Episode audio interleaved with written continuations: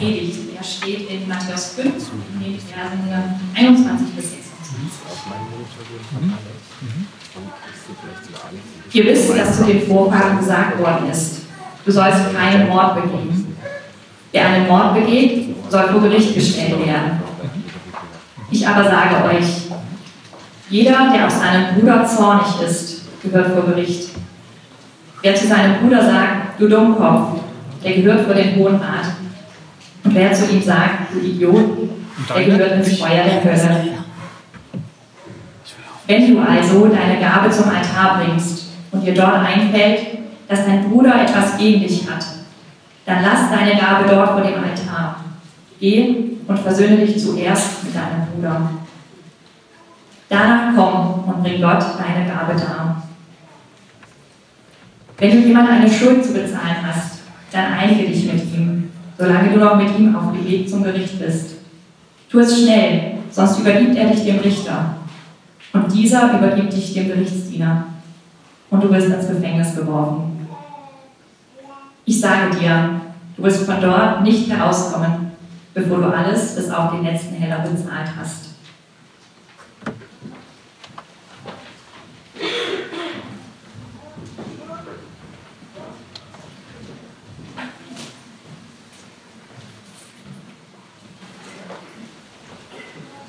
Weil hier manchmal schon im Hamburg war, wird merken, ich bin nicht Matthias Vogt.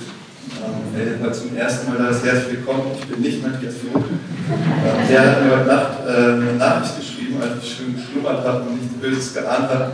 Also, es tut mir mega leid, Entschuldigung, aber du musst äh, nachher predigen, weil ich bin krank. Und er hatte gestern Geburtstag ähm, und da war schon seine ganze Familie krank. Also seine Family war krank, er war auch noch krank und deswegen Entschuldigung, dass ich nicht Matthias bin. Ich mache das dann so, wie es heute kann, aber er hat mir seine Gedanken überlassen und ich habe die einfach mal so vereinfacht, dass ich sie sagen kann. Und, äh, ich hoffe, dass es klappt. Dafür möchte ich jetzt nochmal beten.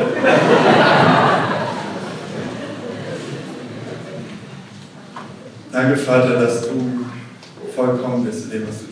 Das haben wir gerade gesungen. Und wir sehen es auch in dem Thema ähm, Entschuldigung sagen, aufeinander zugehen, wo Sachen nicht in Ordnung waren. Und du hast da vollkommen gute Gedanken, Ideen und ich bitte, bitte dich, dass du uns damit triffst, dass du das zu uns sprichst, zu jedem, der hier ist, ins Herz. Und dass es was hervorruft, was heilsam ist, auch wenn es vielleicht erstmal weh tut. Aber dass es heilsam ist für uns, für unsere Beziehung. Amen. Ja, für alle, die über 40 sind von euch.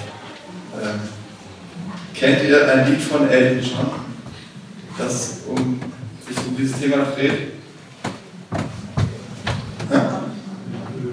Seems to be, sorry, seems to be. Wird, ja. Und alle, die unter 40 sind, wer hat das gesungen in den 2000ern? Wer hat es gecovert? Hm? So eine Boyband, legendär. Keiner kann sich mehr erinnern. Blue hieß die, glaube ich. Also, also Matze wusste das noch. Ich höre jetzt auf damit. Das war nur äh, sein, sein Fun Fact. Ähm, sorry seems to be the hardest word. Also Entschuldigung scheint irgendwie ein schweres Wort zu sein. Ähm, muss man nicht für äh, Musik hören, Elton John oder du. Ähm, ja, wie, wie geht es euch über die Lippen? Wie leicht fällt euch das zu sagen, Entschuldigung? Könnt ihr das gut? Ähm, oder was habt ihr für Gedanken, sagen, wenn ihr darüber nachdenkt? Was kommen euch für innere Diskussionen? Wo ist es überhaupt notwendig? Ja? Ähm, wo ist es, wo sagt man vielleicht zu schnell Entschuldigung, so Entschuldigung, äh, ich, ja, äh, dass ich es bin, so ja, aber eigentlich sollte man doch seine, seine Position einnehmen. Also worüber denkt ihr danach, wenn ihr Entschuldigung sagt? Ist das etwas, was euch grundsätzlich leicht fällt? Ähm, oder lasst mich nochmal diese Frage stellen. Die, nehmt ihr mit durch die ganze Predigt, durch den Gottesdienst, zu wem solltet ihr Entschuldigung sagen? dann wird es konkreter. Wer, welche Person? Welche Person? Zum Partner, zu eurer Familie, jemand, Eltern, äh, Geschwister, Kollegen, Freund, ähm, Kinder vielleicht. Und wie könnte das aussehen, das wirklich zu lernen? Also nicht nur sagen, ja, irgendwie ist schon wichtig, aber wie können wir es lernen, das zu tun? Ehrlich und aufrichtig entschuldigt zu sagen. Und dafür gucken wir uns drei Punkte an. Das hat mit unserem Denken zu tun, ja, wie wir so ticken. Also wir, bekommen von Jesus was für unseren Kopf, unser Denken. Ähm, das hat mit unserem Verhalten zu tun. Also wir bekommen Anweisungen, wie wir uns verhalten sollen. Das hat mit unserem Herz zu tun. Also drei Gedanken, das hat mit unserem Denken zu tun, mit unserem Verhalten, mit unserem Herz. Gucken wir mal, was es mit unserem Denken zu tun hat. Wir sehen das, ähm, wir finden diesen Text von Jesus, diese Aussage in der Bergpredigt, eine der großen Predigten von Jesus. Und ähm, da sagt er, ihr wisst, dass du den Vorfahren gesagt worden ist, du sollst keinen Mord begehen. Wer einen Mord begeht, soll vor Gericht gestellt werden. Und es gab im Alten Testament eben dieses Gebot, du sollst nicht töten. Ja, hat der eine oder andere schon mal gehört ist ja auch in vielen Grundgesetzen sozusagen gegeben, ja, du sollst nicht töten. Und ähm, das Ding war, dass das so ausgelegt wurde von, der, von den religiösen Lehrern in dieser Zeit, dass man etwas nicht tut, um nicht bestraft zu werden. Ja? Also, dass man das vermeidet, dass man es lässt, dass man nicht tötet. Ja? Und dann ist man im Gesetz, im Gebot. Man hält das Gebot, weil man nicht getötet hat. Ja? So wurde das so grundsätzlich ausgelegt. Die grundsätzliche Stoßrichtung war, das sind Sachen, die wir nicht tun sollen. Und wenn wir es nicht tun, sind wir safe. Ja? Also das sind Verbote, du sollst nicht, und wenn wir es nicht tun, dann ist es in Ordnung. Und ähm, am Ende kann man eigentlich das bisschen oberflächlich gesagt trotzdem so zusammenfassen. Wenn du deine Pflicht tust, Pflicht erfüllt, Haken dran, safe, alles in Ordnung. Alles erledigt, Gott gehorcht, Gottes Willen getan. Du hast niemanden umgebracht. Gut. Ja, ich habe niemanden umgebracht, ich tue Gottes Willen. Und dann kommt Jesus und bricht es auf und sagt, nee, nee, nee, nee. So, so leicht kommt Jesus, so leicht kommt ihr mir nicht davon. In dem Gebot steht so viel mehr drin. Es geht nicht darum, was zu lassen, sondern es geht darum, was zu tun. Es geht nicht darum, eine Pflicht zu tun, sondern es geht letztlich um viel, viel, viel mehr. Nämlich niemand, nicht nur zu lassen, jemanden umzubringen, sondern Leben zu fördern, jemanden so zu fördern, dass er auflebt, dass er befreit wird, mehr zu leben. Also es geht nicht um Pflicht, sondern es geht um Liebe. Also Jesus redet hier über eine Liebe, die den anderen so sieht, dass er sagt, ich will nicht, dass er auch nur ein bisschen kleiner wird, sondern ich will, dass er größer wird, dass er auflebt, dass er aufblüht. Und irgendwie kam mir so ein bisschen dieser Gedanke, so ein Vergleich mit, wenn ich jetzt sage, okay, ich habe noch niemanden mit einem Schlag so ermordet, ja, so einmal so irgendwas auf den Kopf gehauen und tot. Ist gut. Ich glaube, es ist gut, das nicht zu machen. Ja. Aber was ist mit all den Worten, all diesen schleichenden Leute abgrenzen, ähm, ausgrenzen, negativ über sie reden, denken, sie so behandeln? Was ist mit all diesem Gift, sag ich mal, wie wir uns so langsam schleichend vergiften und unsere Gemeinschaft, Beziehung, Gesellschaft vergiften mit diesem Gift und es alles langsam bröckelt und zerfällt. Also das Bild für mich. Ja? Man hat vielleicht jemanden auf die Rübe gehauen, er ist tot, aber es gibt eine andere Form, uns kaputt zu machen. Und Jesus redet, glaube ich, eher von diesem schleichenden, von sagt im Prinzip letztlich, diese Selbstgerechtigkeit zu sagen, oh, ich habe ja keinen umgebracht, ich bin eigentlich ganz gut. Ja, da steckt eine Haltung drin, die nicht liebend ist, die selbstverliebt ist. Das ist eine Grundhaltung, die letztlich nicht mit dem übereinstimmt, was ja, wo Jesus sagt, das, das will er für uns. Und Jesus zeigt uns eben eine Grundlinie, wo er sagt, in Vers 22, jeder, der auf seinen Bruder zornig ist, gehört vor Gericht. Wie bitte? Das ist ziemlich hart. Das ist ziemlich extrem. Und dann steigert er diese Aussage immer noch weiter und sagt dir letztlich nicht nur, was zur Handlung eines Mordes führt, ist schrecklich, sondern die Grundhaltung, die Wurzeln dahinter sind schrecklich. Also nehmt nicht nur den Mord ernst und sagt, es ist schlimm, dass da jemand umgebracht wurde, sondern nimmt genauso ernst die Veranlagung im Herzen, jemanden zu hassen, jemanden zu sagen, eigentlich würde ich lieber, dass der gerade nicht hier ist. Ja? Eigentlich würde ich lieber, dass ich dem nicht mit beim Weg laufe. Ist im Prinzip ja, der erste Schritt, ist die Veranlagung im Herzen, die Wurzel im Herzen. Und Jesus sagt, nehmt das ernst, schiebt das nicht weg. Ähm, und er gibt dem Ganzen damit eine völlig neue Richtung. Ja, die religiösen Lehrer sagten damals, tu das nicht und bist in Gottes Willen, in Gottes Gesetz und alles ist fein. Ja, und Jesus sagt, hört auf damit, nur das zu gucken, was ihr nicht tun sollt, sondern guckt, was ihr tun sollt. Was der Wille Gottes ist. Und das ist, versöhnt euch miteinander. Geht aufeinander zu. Sagt Entschuldigung, wo es nötig ist, wo ihr Schuld arbeitet und versöhnt euch. Lasst Beziehungen wieder heil werden. Das ist letztlich so eins der großen Programme, wenn ihr Jesus seht und am Anfang der Bergpredigt sagt das, selig sind die Friedensstiften. Eine große Agenda, die Jesus hatte, war, Versöhnung zu bringen. Ja, zwischen Gott und uns und zwischen uns untereinander. So. Das heißt, wenn, wenn Jesus irgendwo aufgetaucht ist, ist das passiert. Und wenn Jesus in Kirche ist, dann muss das in Kirche passieren. Wenn Jesus in uns ist, dann muss es bei uns passieren. Das ist, sein, das ist seine Agenda, das ist seine Wirkung, so handelt er. Was heißt das praktisch? Ich glaube, das ist nicht so veraltet zu sagen, wir denken oft, wenn wir was nicht tun, sind wir safe. Ich glaube, das machen wir noch ziemlich genauso ich beobachte es an mir selbst, Anwendung. Ähm, sorry seems to be the hardest word. Ich denke oft, ich bin fein raus, wenn ich ja nichts Böses gesagt habe.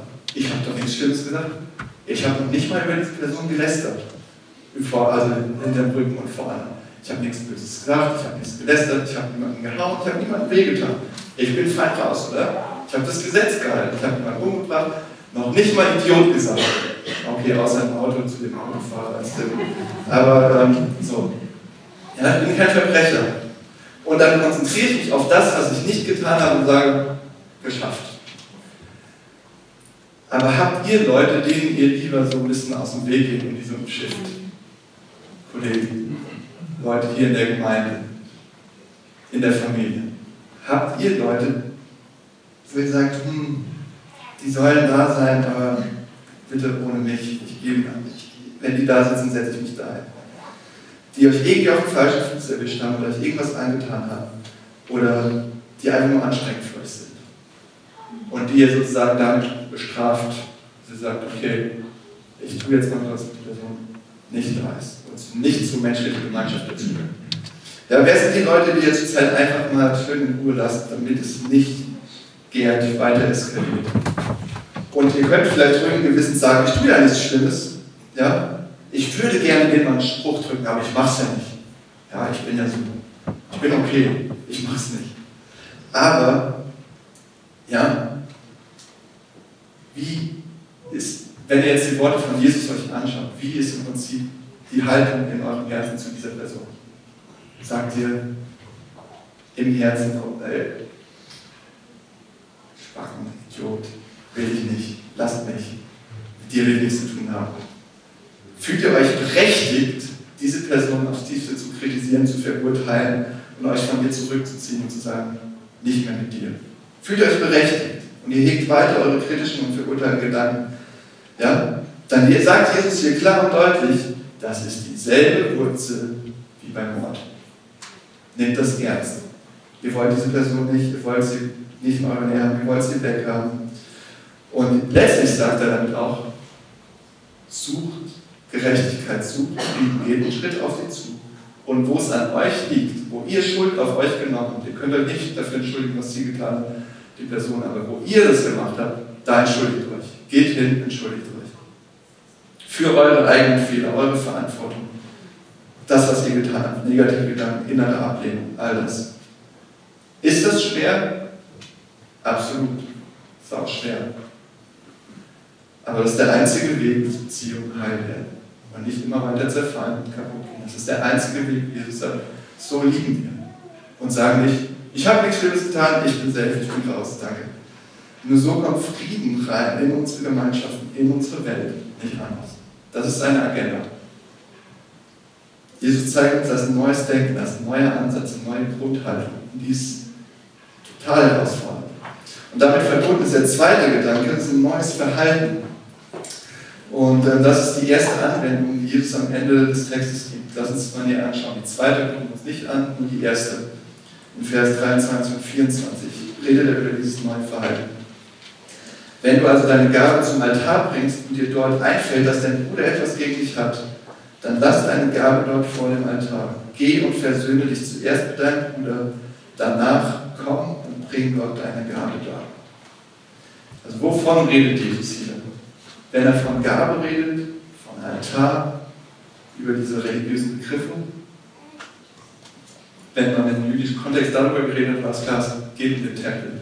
Ja, es geht um Opfer im Tempel. Es gab da verschiedene Opfer. Ähm, ähm, ja, jeder Jude ist zwei bis dreimal im Jahr zu bestimmten Festen nach Jerusalem gepilgert. Da gab es ähm, bestimmte Opfer, die sie bringen sollten, eine Pflicht, vor allem damals eben für die Männer, deswegen Bruder, Männer, im Tempel ein Opfer zu bringen.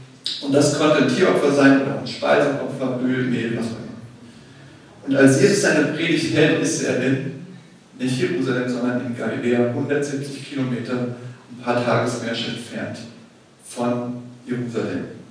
Und er malt ein folgendes Bild vor. Okay, du gehst nach Jerusalem, zu einem dieser Feste, bringst dein Opfer und dir fällt in dem Moment ein, bevor du es bringst, oh Mann, da ist jemand, da habe ich Schuld auf mich genommen.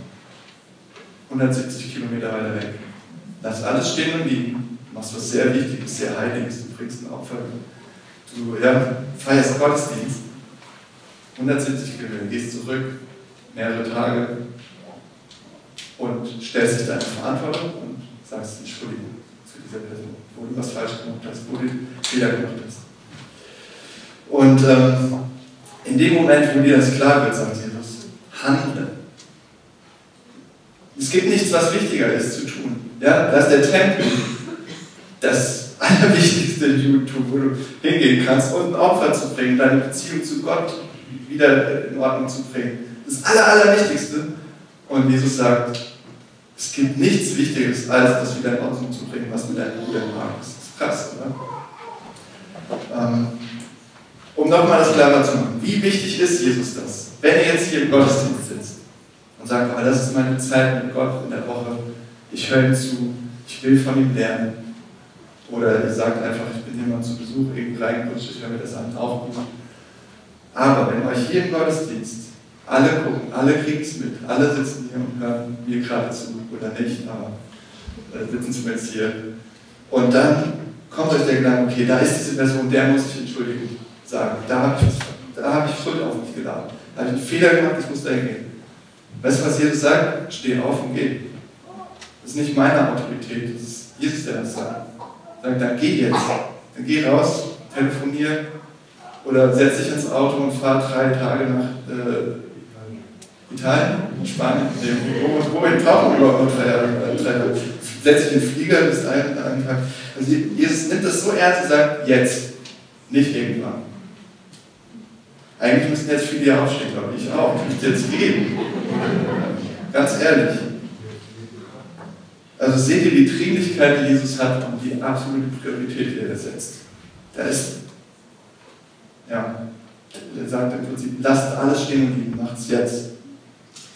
Und wir sind aber schlau. Wir versuchen das zu umschiffen. Wir sind sehr klug, wir sind sehr gewitzt. Und ich habe bei mir zwei Sachen entdeckt, ich weiß nicht, was bei euch, aber vor allem, was ich gerne mache, ist relativieren und rechtfertigen. Also relativieren, ein Beispiel, ich habe einen Freund, und ähm, das ist so, dass ich im Prinzip immer denke, so, ja, was er macht, ist viel schlimmer. Ich darf so reagieren, ich darf mich jetzt mal zurückziehen, weil was der macht, geht gar nicht. Ja? Also ziehe ich mich zurück, suche die Distanz und sage, hey, mit dir rede ich jetzt erstmal nicht. Oder ich lasse dich erstmal links liegen. Ja? Und was ich dann mache, ist im Prinzip, ich sage, ich relativiere und sage, seine Schuld ist sehr viel schlimmer als meine. Oder ja, mich zurückziehen ein bisschen, das ist ja wohl nicht verboten, das ist ja wohl nichts Schlimmes, ich tue ihm ja nicht weh. Ich mache ja nichts, ich, ich, ich hau ihn ja nicht und ich schimpfe ihn nicht. Ist doch okay, oder? Ist doch nichts Schlimmes. Oder meine negativen Gedanken, ja komm, das hätte jeder, oder? Bei so ein Verhalten, was der da an den Tag legt, dann würde doch jeder so mit dem, dann würde doch jeder Frust haben, das ist doch normal, das ist doch okay. Oder eigentlich ist ja gar nichts Schlimmes passiert. Eigentlich ist ja alles halb so wild. Ist doch normal, oder? Bei Menschen. Wir sollten nicht so das so hochkochen, komm, wir lassen es. Ja, ich muss da nichts ansprechen. Oder rechtfertigen. Ach, Lieblingsgeschichte zu Hause, aber ich will euch nicht langweilen. Der andere hat angefangen. Aber das Schockierende ist, wenn ich, je mehr ich das in meinen Kindern sehe, desto mehr denke ich, ich das immer genauso. Ich sage, ihr dürft nicht, ihr dürft nicht sagen, der andere hat angefangen und das ist die Rechtfertigung für das, was ihr jetzt tut. Ihr habt eine eigene Verantwortung. Und während ich das sage, und wenn ich es zum hundertsten Mal gesagt habe, merke ich, meine Güte, mach's doch erstmal selbst. ja? Der andere hat angefangen, das war viel schlimmer, was er gemacht hat. Und ich hatte das Recht dazu, doppelt so fest zurückzuschlagen, noch härter zurückzuschießen. Ja? Also nur ein paar Beispiele, ähm, Dynamiken von Rechtfertigen und Relativieren. Wie macht ihr das? Wie geht ihr damit wenn ihr merkt, eigentlich ist da irgendwas nicht in Ordnung? Wie fangt ihr an zu diskutieren, zu argumentieren in eurem Inneren und sagen, ah, eigentlich komm, müssen wir jetzt nicht angehen, ist nicht so schlimm gewesen. Ist doch eigentlich alles ganz normal oder was weiß ich. Oder der hat es aber auch verdient. Die hat es aber auch verdient. Wie, wie gut könnt ihr um Entschuldigung bitten? Und äh, das versuchen wir zu Hause zu lernen und ich versuche es selbst zu lernen. Entschuldigung ist nicht zu sagen, Entschuldigung, aber. Kennt ihr das? Entschuldigung, aber das war ein schwerer, echt harter Tag und ich, ich konnte ich konnt mich einfach nicht mehr zusammen. Entschuldigung, aber es war einfach gerade alles so anstrengend. Ähm, Entschuldigung, aber du warst auch echt so blöd zu mir. Äh, Entschuldigung, aber, aber, aber, aber. Das ist keine Entschuldigung, das ist eine Rechtfertigung hier. Das ist Entschuldigung, klein, aber groß, du hast es verdient. Ähm, außerdem gibt es tausend Gründe, warum ich es so machen musste. Ich konnte gar nicht anders. Also das ist keine Entschuldigung. Wenn ihr eine Entschuldigung übt, das mal erst auf die Zunge zu beißen bei dem Aber, aber dann das auch im Herzen sagen, warum versuche ich mich jetzt eigentlich wieder zu rechtfertigen und alles zu relativieren. Also wir sehen, Jesus will uns ein neues Denken geben, ein neues Verhalten. Und er sagt, das ist hier oberste Priorität, macht das. Lasst es alles stehen und liegen und äh, schiebt nichts vor, keine Argumente, keine, oh, ich muss jetzt aber erstmal ganz heilig sein, in den Gottesdienst gehen und erstmal beten und Bibel lesen. Wenn ihr es erkennt, macht es. Aber wir brauchen eine dritte Sache, wir brauchen nicht nur ein neues Denken, ein neues Verhalten, sondern auch ein neues Herz. Das ist der dritte Gedanke. Warum ein neues Herz? Weil der tiefste Grund, warum es uns so schwer fällt, uns zu entschuldigen und Fehler einzugestehen, ist nicht, weil die Fähigkeit fehlt oder weil wir sagen, ah, ich habe das noch nicht so richtig gelernt irgendwie. Ja? Das sind Fähigkeiten, die wir lernen. Auch, glaube ich, wir müssen es üben, aber, sondern weil in unserem Herz was los ist, was das behindert. Unser Motor im Prinzip, unser Herz, unser Motor. Weil da was passiert, was dagegen arbeitet, gegen Entschuldigung sagen. Denkt mal darüber nach, warum relativiert und rechtfertigt das? Was ist der Grund? Warum macht ihr das? Und wenn ich darüber nachdenke, dann weiß ich es ein bisschen zumindest. Immer schwer, das eigene Herz zu ergründen, aber ein bisschen weiß ich. Eigentlich will ich mit dem Ganzen sagen, ja, wenn ich kritisiert werde, wenn ich hinterfragt werde, aber ich bin doch gut. Und das, was du mir hier gerade anhängen willst, ist völlig zu Unrecht.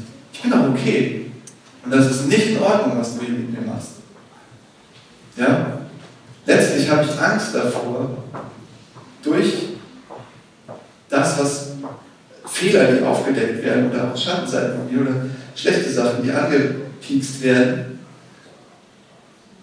dass das das über mich aussagt, wer ich bin. Dass ich nämlich ein Versager bin, dass ich dumm bin, dass ich klein bin, dass ich unwichtig bin. Und dass das die einzige Wahrheit über mich ist, sozusagen dieser Fehler, dieses Fehlerhaftige. Und deswegen will ich das nicht mehr. Ich kämpfe dagegen, weil ich sage, aber ich bin gut. Ja, ich bin dann wie Teflon. Ähm, wenn ihr mehr herausfinden wollt, wie ich das mache, äh, müsst ihr meine Frau fragen. Ich kann, kann wie Teflon sein, das perlt alles an Jahren. Ja, aber das ist eigentlich dein Problem, worüber du gerade redest. ja, dann kann ziemlich krass werden, so diese Beziehung.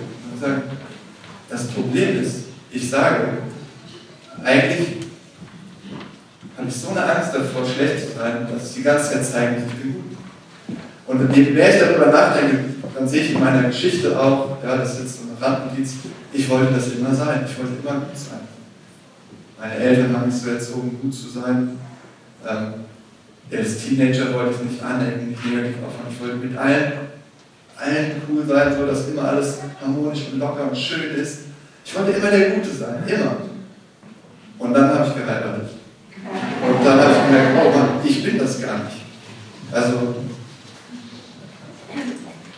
ich, jemand kam und hat so an meiner Teflon-Schicht so gehämmert, das ist gut. Und ähm, ja, ich glaube tatsächlich, dass wir unsere Fehler wegschieben und relativieren und rechtfertigen, nicht einfach nur so, sondern aus einem tieferen Grund. Und meine Überzeugung ist, wir sind nicht in der Lage, unsere Schuld, unsere Fehlerhaftigkeit ins Auge zu schauen, weil wir denken, das zerstört uns. Wenn wir Angst davor haben, dann bin ich so, dann bin ich, dann bin ich ein Nichts, dann bin ich ein einziger Fehler, dann bin ich schwach, dann bin ich dumm, dann bin ich klein, dann bin ich nicht wertvoll. Und deswegen ist das so ätzend, dem ins Auge zu schauen. Wie gehen wir damit um? Wie können wir diesem Biest ins Auge gucken? Dieser Fehlerhaftigkeit in uns, dieser Schuld. Ich glaube, es gibt nur eine Antwort. Wenn wir im größten Versagen, in unserem tiefsten Punkt, in der tiefsten Dunkelheit, wo ich all meine Fehler sehe, jemand sagen wird, ich liebe dich. Du bist absolut geliebt und wertvoll und komplett angenommen. Mit all deinen Mist, mit all deinen Fehlern, mit all deinen Ausreden, deinem Relativieren und Rechtfertigen sogar, obwohl das so nervt. Du bist angenommen. Als mein Geliebter, als meine Geliebte. Mitten in dem Moment des tiefsten Scheiterns, der tiefsten Dunkelheit, des tiefsten Schlags, das zu hören und sagen, da ist jemand, der zerstört mich nicht, wenn er das alles sieht, sondern der mich. Und Leute, das ist was, wo finden wir sowas? Wo findet ihr sowas? Wo findet ihr den Mut und die Kraft und ja, diese Erneuerung des Herzens, wirklich zu sagen, ich kann diesem Biest ins Auge gucken und ich kann zu jemandem hingehen und sagen, Entschuldigung. Wo kriegt ihr die Kraft dafür her? Und ich glaube, es gibt keinen besseren Ort, als damit zu Jesus zu gehen, zu Jesus Christus, der genau das macht. Wir sehen es nirgendwo so krass wie bei Jesus, der tatsächlich, so wie er selbst sagt, in dieses Höllenfeuer geht und sagt, ihr müsst dann nicht rein, auch wenn ihr gesagt habt, du Idiot. Der ans Kreuz geht und stirbt alle Fehlerhaftigkeit und alles Versagen anzieht und damit sagt, ihr seid nicht halb so gut, wie ihr denkt. Schaut mich an, wo, das hin, wo mich das hingebracht hat, wie ihr seid. Das bringt den Sohn Gottes ans Kreuz. Und mich fragen immer wieder Leute, warum so? Warum nicht, warum nicht durch Meditieren? Warum nicht durch andere Erlösungsmodelle? Warum das Kreuz? Warum so krass? Warum das? Ich weiß es nicht, aber ein Punkt ist es, es zeigt uns, wie schrecklich wir in unserem Herzen wirklich sind, auch wenn wir niemanden umgebracht haben. Aber wie schrecklich wir übereinander denken, einander fühlen und einander auch behandeln, wenn es manchmal auch so nett aussieht. Und Jesus sagt, ich ziehe eure Fehlerhaftigkeit an, ich nehme das mit in die Hölle. Und ich verbrenne es dort, um zu sagen, ihr seid geliebt Gottes. Ich nehme euch an mit all dem Zeug. Und jetzt geht los und macht es genauso. Mit denen, die euch nerven, mit denen, an denen ihr euch schuldigt. Geht hin und macht es genauso. Geht rein und zieht ihre Fehlerhaftigkeit an und steht zu euren eigenen Fehlern. Und sagt, Entschuldigung. Dann seid ihr Agenten seines Friedens, seiner Liebe, seines Reiches, seiner neuen Beziehung. Und wenn wir das nicht machen, glaube ich, wenn wir das nicht lernen und wenn wir das nicht üben, dann war das alles schön, aber dann ist es alles eine nette Theorie. Jesus sagt, lass alles stehen und liegen. Mach das. Jetzt. Lass es nicht aufhalten. Und noch ein, ein Satz, ähm, wir werden ja gleich nochmal, ich sehe die Steine. wenn wir es nicht machen, wir schleppen immer mehr Steine mit uns rum. Ich werde da gleich nochmal drauf zurückkommen in der Einleitung zum Abendmahl. Aber wenn wir das nicht machen, wir packen uns die Taschen voller Steine, diese ungeklärten Beziehungen und ähm, rausreden, relativieren, rechtfertigen. Und irgendwann können wir uns kaum mehr bewegen und wir, wir laufen mit so vielen Steinen rum. Es wird schwerer und schwerer und wir bleiben stecken damit. Ja? Wir rechtfertigen uns zu Tode, wir relativieren uns zu Tode hin. Wir leben nicht auf, so wie Jesus das sich wünscht, wenn wir nicht lernen, Entschuldigung zu sagen für das, was wir wirklich verwandelt haben. Und unsere Beziehung werden nicht heilen und aufgeben. Also, zu wem müsst ihr Entschuldigung sagen? Ich möchte nochmal beten. Danke, Jesus, dass du nicht uns einfach ein Gebot gibst und sagst, macht's so und jetzt, jetzt, jetzt äh, sagt Entschuldigung und dann seid ihr safe, so, dann seid ihr, macht es toll, macht es richtig und dann seid ihr gut. Und danke, Jesus, dass du dieser Gott bist, der selbst, der selbst da reingeht in diesen Riss unserer Beziehung und vor allem auch in unserer Beziehung zu Gott. Danke, dass du selbst dir all die Folgen unserem, von unserem Relativieren Rechtfertigen, dass du dir die angezogen hast am Kreuz. Und dass wir mit dir eben nicht nur ein Vorbild haben, sondern einen Retter, der uns alles geben will, die Kraft und die Liebe füreinander, um das zu lernen, um so zu leben, um Frieden zu suchen, um suchen